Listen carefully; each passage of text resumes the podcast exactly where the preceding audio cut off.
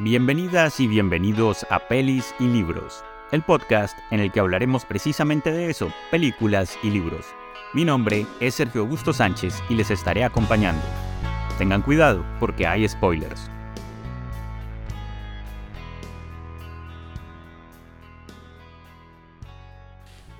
En 1995, en ese corto periodo entre la caída del muro de Berlín y la llegada de Internet, a mi colegio llegó una señora que decía ser rusa y que venía a hablarnos de algo muy importante. La forma en la que el satanismo se estaba tomando al mundo. Con la ayuda de un cassette de VHS y una película doblada al español, nos mostró lo que supuestamente eran evidencias de cómo rockeros, políticos, modelos y deportistas invocaban poderes demoníacos y vendían su alma al diablo a cambio de fama y fortuna. Según la película estaba clarísimo en discos de Nirvana o de Leppard que una vez puestos al revés revelaban sus más oscuros secretos. Esa película y la señora son una de las tantas anécdotas de mi época de colegio y nos sirve de preámbulo para hablar de la película con la que inauguramos la segunda temporada de este podcast. En 1995, Alex de la Iglesia estrenó una de sus películas más importantes en su ahora larga carrera como creador. Con ustedes, El Día de la Bestia.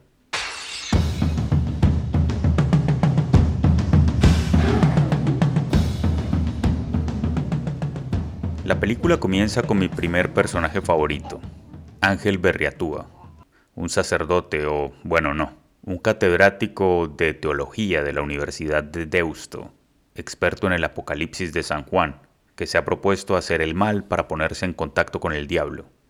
Este personaje tierno y hasta ingenuo, que se ha propuesto salvar al mundo, es interpretado por Alex Angulo, el actor fetiche de, la iglesia y uno de los actores más carismáticos del cine español, que lastimosamente no nos acompaña más.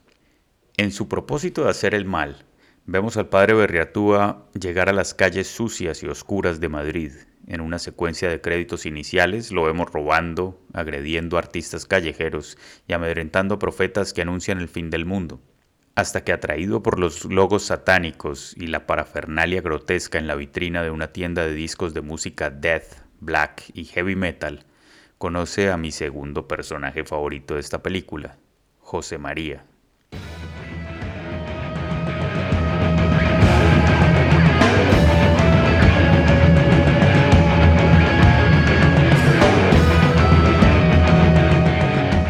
María está interpretado por Santiago Segura en su primer rol para cine. Es un gordo metalero mechudo, barbado y guarro que tiene por lo menos 30 años, o está al final de sus 20. Vive en casa de su madre y dejó la carrera de artes en la universidad y se toca la cabeza con cuanta droga le pongan enfrente. Desde el primer momento, el padre Ángel y José Mari se vuelven amigos el padre busca algún mensaje oculto en los discos de algunas bandas y José María le propone que escuche Satánica, una banda de Carabanchel que según él tiene mogollón de mensaje. Además, José María le da al sacerdote la dirección de su casa porque su mamá le puede alquilar una habitación para que pase allí la noche. Al día siguiente es Nochebuena, 24 de diciembre, víspera de Navidad. El sacerdote roba un libro titulado el mundo mágico del profesor Caban, que tiene un mensaje inspirador que es, con mi ayuda podrás lograr lo imposible. Pero el libro no tiene suficientes indicaciones para invocar al demonio, así que el padre le pide ayuda a José María para que busquen a mi tercer personaje favorito de la película, Ennio Lombardi, un comunicador más conocido en la tele como el investigador del oculto el mago del misterio, el maestro de lo sobrenatural, el hombre que conoce el pasado, el presente y el futuro, el internacionalmente conocido Profesor Cavan. El programa de esta noche va a ser algo muy especial. Tendremos con nosotros un invitado excepcional. Les estoy hablando del demonio. Después de retener por la fuerza a Caban en su apartamento y a punta de golpes y amenazas, José María y el padre logran que éste acepte ayudarlos a hacer la invocación que tanto necesitan. Las investigaciones del padre Berriatúa sobre el Apocalipsis lo han llevado a encontrar un número, 2.126.410 días del calendario judío de la época. Un día concreto, el día de la bestia, el 25 de diciembre de 1995, el día en que nacerá el anticristo. De modo que hacen todo lo necesario para invocar al demonio. Pintan un pentáculo en el piso, encienden velas, firman un contrato, consumen el SD con hostias consagradas y beben sangre de una doncella. La doncella termina siendo Mina, la asistente de la madre de José María en la pensión, quien de forma involuntaria, por decirlo más, termina metida en el asunto. Asunto que además también termina en la muerte de la madre de José María, que cae escaleras abajo cuando intenta impedir que el padre escape y pensando que había asesinado a Mina. Y así nuestros tres héroes esperan en el apartamento del profesor Caban, pero no pasa nada. Hasta que aparece una cucaracha que no puede penetrar en el pentáculo, y luego una cabra que se transforma en un macho cabrío que les amenaza desde fuera del pentáculo. Horas más tarde, los tres protagonistas están sentados en el sofá intentando comprender lo que acabaron de vivir, tratando de saber si se trató de un mal viaje con ácidos o de un encuentro real con el maligno. Además, intentan encontrar un mensaje en las letras del contrato que no desaparecieron cuando el padre le prendió fuego al documento. José María, en medio de su trance de drogadicto, conforma un mensaje coherente que reza así. Esto no es un juego. El mensaje incrementa la paranoia del padre y del profesor Caban, y sumerge a José María en un ataque de risa nerviosa que termina en paranoia colectiva cuando algo o alguien empieza a llamar a la puerta del apartamento con exceso de violencia. Ante la posibilidad de ser llevados por el diablo, literalmente, los tres deciden huir por la ventana del apartamento. Y aquí viene una de las escenas memorables de esta película. Un sacerdote, un gordo metalero y un vendedor de humo de la televisión tratando de descender por el letrero de la marca de sodas y aguas tónicas Schweppes en el edificio Capitol de Gran Vía en Madrid, que para esta película parece estar al doble de la altura a la que se encuentra el letrero en la realidad. Tres personajes variopintos cargados de LSD hasta la coronilla intentando huir. En medio del descenso, José María intenta lanzarse al vacío. Padre, mire cómo vuelo, como los ángeles. Y de ese forcejeo quien termina cayendo es el profesor Cavan, a quien otro letrero de publicidad le amortigua el golpe.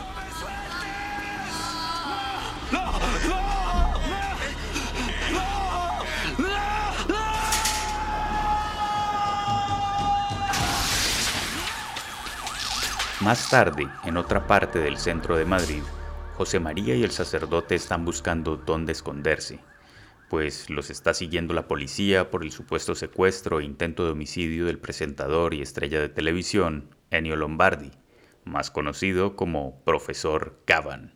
Y por pura coincidencia terminan refugiándose en una sala de conferencias donde se presenta una charla titulada Nostradamus, poeta o profeta. En medio de la charla, el padre le insiste al conferencista en que le diga en qué lugar nacerá el anticristo, pero esto solo lleva a que, en medio de tiros al aire y pánico generalizado, tanto el conferencista como los dos héroes de esta película terminen dispersándose en una calle tumultuosa del centro de Madrid. No hay que olvidar que es Nochebuena y que las calles están atiborradas de gente. Finalmente, logran encañonar al conferencista quien les confiesa que es un charlatán y que no los puede ayudar porque desconoce lo que sea que el padre Berriatúa intente decir. En medio de llanto y súplicas, José María lo deja irse. Más tarde, José María y Ángel están sentados en una parada de autobús. El uno asustado porque les busca la policía y todo el mundo, y el otro decepcionado porque ninguno de sus esfuerzos, ni la condena de su alma, han servido para nada. José María le pide al padre que lo espere ahí, mientras él va a tomar prestado un auto. El sacerdote se queda solo y nota que la publicidad de la parada de autobús tiene un cartel con la foto de un satélite y el eslogan Por fin el cielo le envía la señal que estaba esperando. Y en ese momento un jeep frena del otro lado de la calle y de allí se bajan cuatro hombres, un grupo de ciudadanos de bien altamente preocupados que bajo el lema Limpia Madrid han asesinado a inmigrantes, drogadictos, homosexuales y gente pobre que vive en las calles de la capital española Estos cuatro tipos atacan a un sin techo que estaba buscando algo que comer en un tacho de basura. Lo golpean, lo rocian con gasolina y le prenden fuego. Lo de siempre, con los ciudadanos preocupados que andan en sus autos caros jugando con fuego. Aterrado y paralizado, el padre Berriatúa es testigo de semejante hecho salvaje que literalmente llega hasta sus pies, pues el hombre en llamas cruza la calle y cae muerto a unos metros de la parada de autobús. Cuando el padre reacciona y por fin apaga el fuego es demasiado tarde. Sin embargo, la camiseta del difunto es de la banda satánica, con dos Ns, que esa noche en un acto blasfemo e irreverente se presenta en la sala de conciertos llamada Infierno. Por su parte, el profesor Caban está en el estudio de televisión. Le ha propuesto a su productor que mientras todos los canales transmiten villancicos y hablan de la Navidad, ellos deben emitir un programa especial de la zona oscura, así se llama su programa de televisión. Caban, quien utilizaba toda la palabrería del satanismo y la magia negra y el ocultismo, ahora está convencido de que lo que ha dicho el padre Berriatúa es cierto y que el anticristo nacerá en Madrid esa misma noche. De hecho, un evento sobrenatural, en apariencia, que termina con la muerte de un guardia de seguridad del estudio de televisión, lo lleva a descifrar el pedazo de información que faltaba. ¿Dónde? ¿Dónde nacerá el anticristo? Ahora solo necesita encontrar a sus dos compañeros de aventura, por eso debe salir al aire. Pero vayámonos al infierno, la sala de conciertos de Carabanchel donde se presenta Satánica esa noche. En ese lugar, en medio de la música a todo volumen, las cervezas y la nube de humo de cigarrillo, no hay que olvidar que es 1995 y se puede fumar adentro de los bares, el sacerdote ve a una metalera que fuma y bebe y además está embarazada. El ruido de satánica en el escenario no nos permite saber qué es lo que el sacerdote se acerca a decirle, pero vemos cómo ella lo rechaza e inmediatamente un gigantón golpea al padre. Le propinan una paliza monumental y lo dejan tirado en los orinales del baño de hombres. Cuando José María vuelve a la parada de autobús y no encuentra al sacerdote, pero sí al muerto que está siendo levantado de la vía pública por las fuerzas de seguridad, ataca a Oz y termina en la sala infierno, donde puede rescatar a su amigo apaleado e inconsciente. Cuando el sacerdote vuelve en sí, es un hombre triste y roto que siente que ha fracasado en su misión de impedir el inicio del apocalipsis. En las pantallas de una tienda de televisores aparece el profesor Caban pidiendo a quien haya visto al sacerdote se comunique a los teléfonos del programa, y para ello muestra en vivo un retrato hablado bastante acertado, de modo que es José María quien llama desde un teléfono público al programa.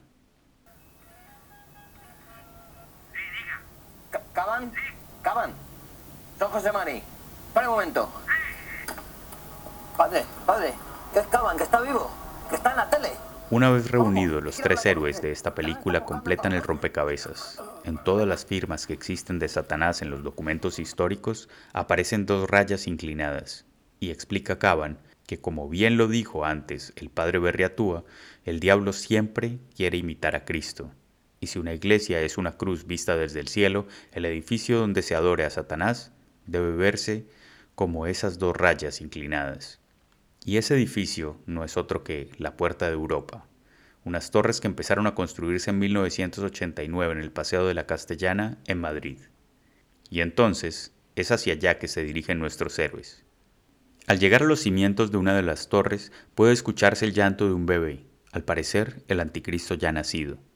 En medio de unos cartones y acompañados por una cabra, una pareja de personas sin techo duerme con su bebé recién nacido, después de un día agitado de pedir limosna y deambular por las calles de Madrid.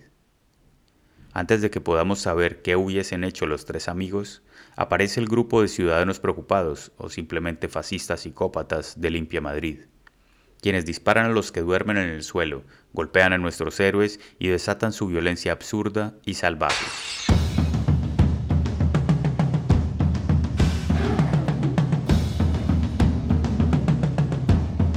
José María y el padre han huido en un ascensor que los llevó a lo alto de la construcción.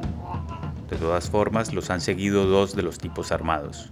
José María se defiende como puede y logra desarmar a uno de ellos, pero el otro, que ahora vemos convertido en una especie de demonio, lo arrastra hasta el borde del piso y lo levanta para soltarlo al vacío. El padre recupera la pistola, pero José Mari se sacrifica y le pide que huya y se salve él. Mientras el sacerdote baja en el elevador, José María es arrojado al vacío a una muerte segura. Abajo, los otros dos asesinos de Limpia Madrid han terminado de golpear y burlarse del profesor Caban. Lo han rociado con gasolina y le prenden fuego. El padre Berriatú aparece y les dispara, y corre a apagar a su amigo quien sigue todavía con vida. Revisa a la pareja y al bebé, al supuesto anticristo que ahora yacen muertos en la basura y los cartones. Es entonces cuando el padre siente los pasos del demonio hombre que arrojó a José María al vacío. Ahora viene por él, se da vuelta y gasta sus últimas balas.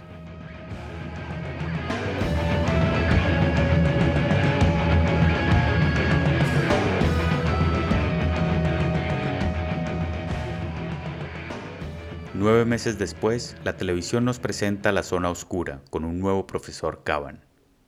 Sentados en una banca del Parque El Retiro, frente a la estatua del ángel caído, un envejecido y barbado padre ángel, quien ya no viste de sotana, y un profesor Caban con cicatrices de quemaduras de segundo y tercer grado ven la televisión. Han salvado al mundo, pero no se lo pueden contar a nadie, porque igual nadie creería su historia. Estuvieron allí y previnieron la destrucción de la humanidad, un 25 de diciembre de 1995, el día de la bestia.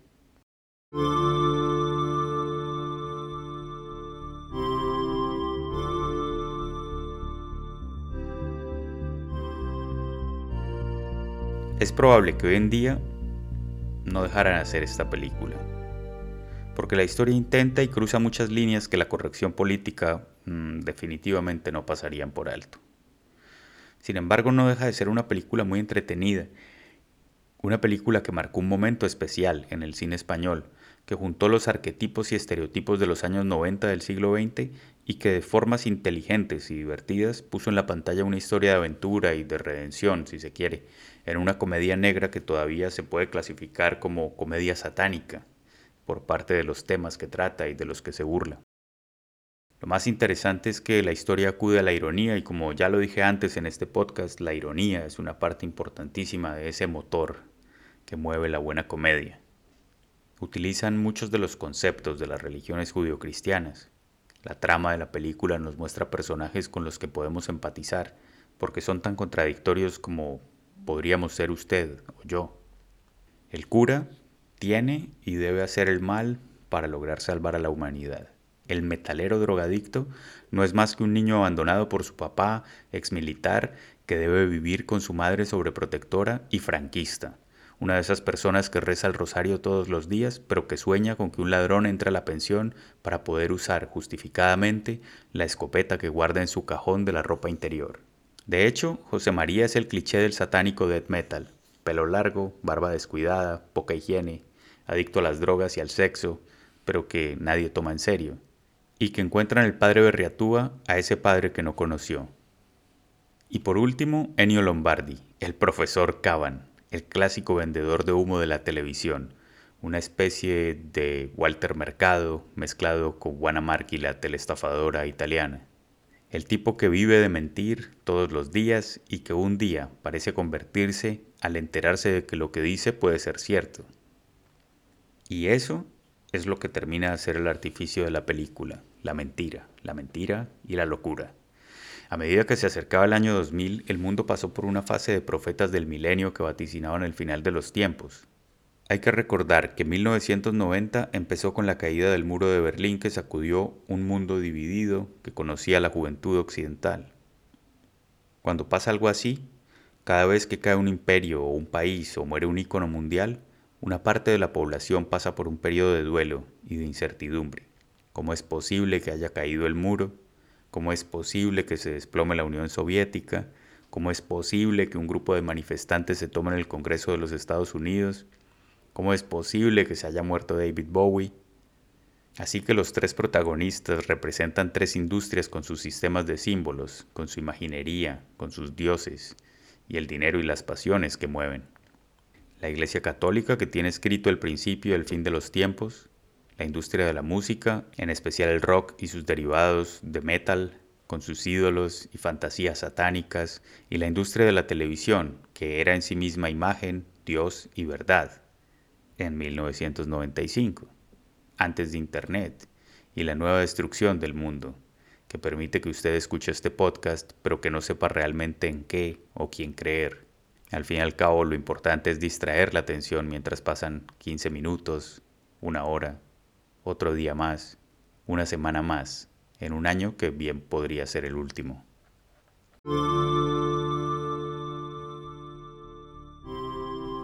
En fin, el Día de la Bestia con mucho humor, violencia y líneas que no se podrían repetir hoy sin desatar un tsunami de gente ofendida por esto o por aquello, es la película por la que siempre le estaré agradecido a Alex de la Iglesia y a todo el equipo que la hizo posible. El anticristo iba a nacer en Madrid, porque, como dijo el padre Ángel, había cientos de señales, niños recién nacidos desaparecidos, profanaciones de tumbas, homicidios y robos. Y con eso hasta resulta irónico, en un mundo como el que vivimos casi 30 años después de que salió la película. Y el mundo todavía no se ha acabado. O eso queremos creer.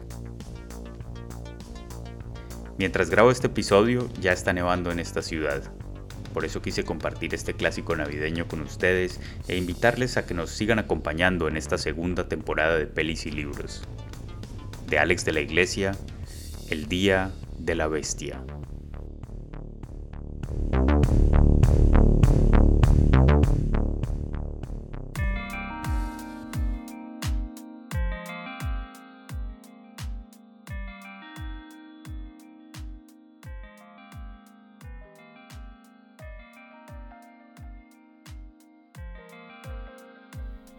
Pelis y Libros es un podcast de Sergio Augusto Sánchez en la producción y la locución.